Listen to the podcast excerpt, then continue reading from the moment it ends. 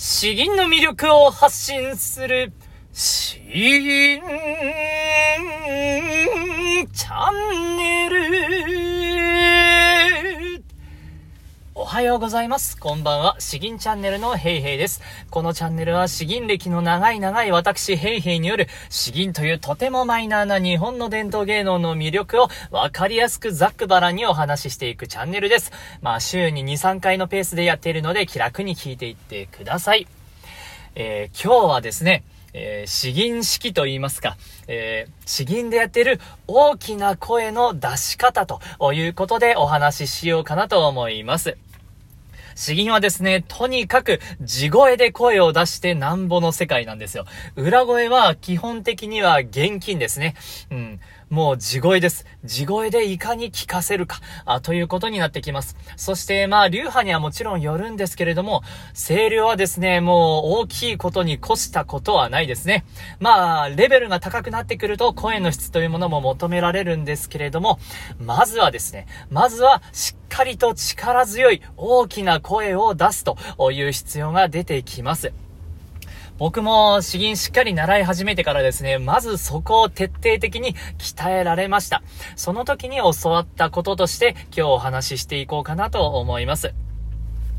それはですね、どういうふうに大きな声を出す時に何を意識したらいいかというと、10メートル先に向かって声を飛ばすということです。10メートル先に向かって声を飛ばす。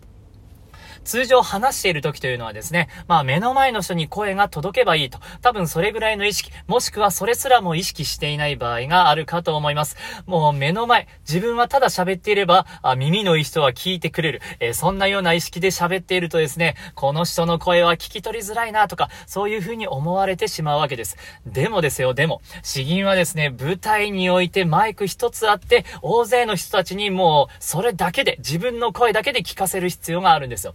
だから、まあ正直10メートルと言わず、もう50メートルでも100メートルでも先でも声を出さないといけないんですけれども、まずは10メートル。10メートル大体でいいので、そこに狙いを定めて、えー、声をそこにぶつける。ぶつけるという意識を持ってもらうことが大事になります。これが第一歩ですね。目の前にいる声、目の前に声を出そうとすると、あーとか、あーとか、こんにちは、こんにちはとか、そんな感じのレベルになるんですけれど、それを10メートルってなるとですね、あーあーとか、こんにちはこんにちはえー、こういう方な声の出し方になってきます。10メートル。そこに声をぶつけるんですね。そしてですよ、えー、さらにレベルアップしていく場合では、で、だとですね、ただ、ただ声をガツンと壁にぶつけるのではなくてですね、えー、できれば、より細く鋭く当てるようにしていってほしいんですね。ただ、ボカーンと当てるんだと、結構うるさい、えー、騒がしい、そんな声になりがちです。それでもですね、声の小さい人はまずここから意識してほしいんですけれども、次のステップに、えー、移りたい方はですね、より鋭いレーザーのように声を鋭く飛ばすんですね。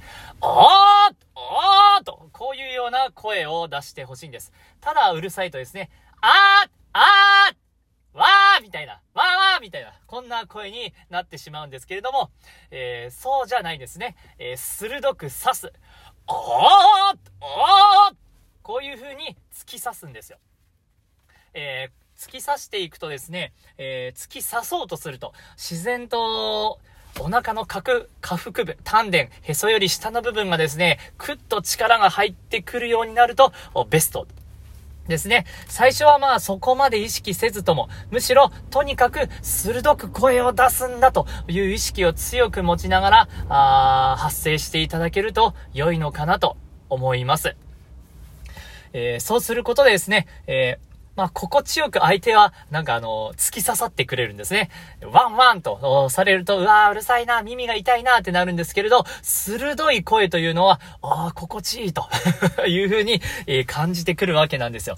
だから、本当に詩吟の上手い方というのは、声量もバカでかいんですけれども、それ以上にですね、もうあの、気持ちいいんですよ。ド M みたいな発言になってしまうんですけど、ほんと突き刺されるのは、いい声に刺されるっていうのは気持ちいいことなんですよね。ということで、今日はサクッとですけれども、えー、大きな声の出し方、そして10メートル先に向かって声を飛ばすと。10メートルですよ、10メートル。そしてそれができるようになったならばですね、えー、10メートル先に向かって声を突き刺す。細く鋭く突き刺す。えー、そういう意識を持っていただければ良いかなと思います。では、え、後半ですね、え、今日の詩吟を一つ吟じさせていただきます。過去に、えー、何度か僕もご紹介しているんですけれども、僕が大好きな詩吟ですね。過去に一度聞いて、大、全国大会で聞いてですね、あの、なんてうまいんだ、この人はやばいぞということで、その録音したテープを文字通り擦り切れて壊す、壊したほどに、えー、聞きまくった監視になります。赤間が関をすぐ。えー、伊方霊雨という方が作られた詩です。これ四国のところからですね、四国の、瀬戸内海を通じて、え最終的に、あれは、関門海峡か。あ山口県とあそこですね、関門海峡のところを、に近づいていく、確かそういうような話です。赤間が関をすぐ、伊方霊雨。調風、波を破って一般帰る。壁海、遥かに巡る赤間が関。36段、ゆくゆく月んと欲す。天辺、初めて見る、鎮西の山。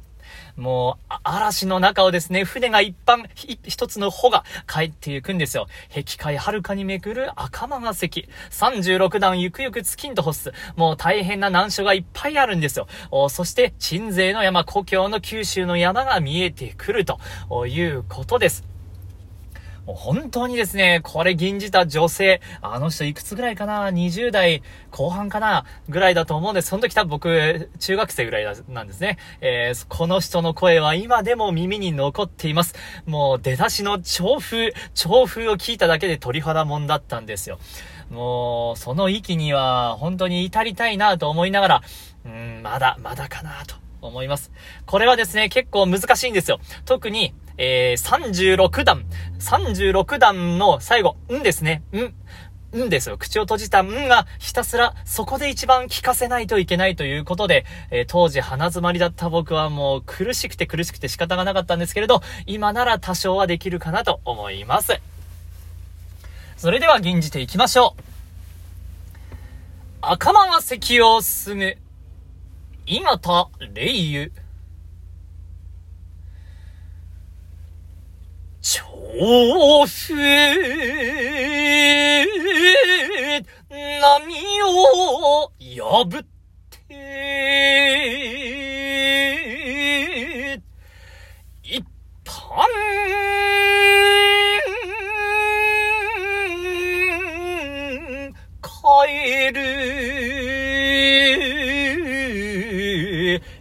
機会、はるかに巡る赤間が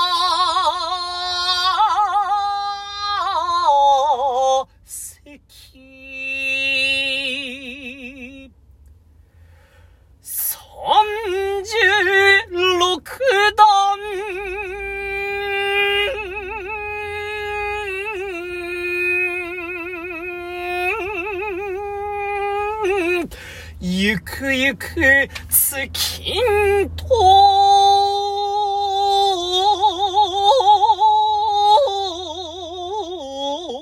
ほすてんてん。初めて見る。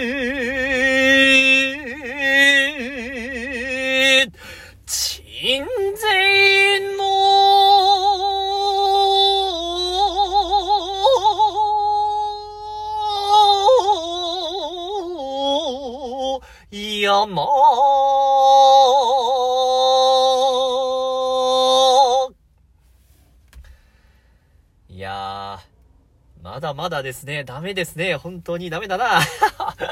いや、うまい銀というのはもう耳に残っていて、それが指標になってきます。えー、よく聞いて、えー、記憶にいい銀は残していきましょう。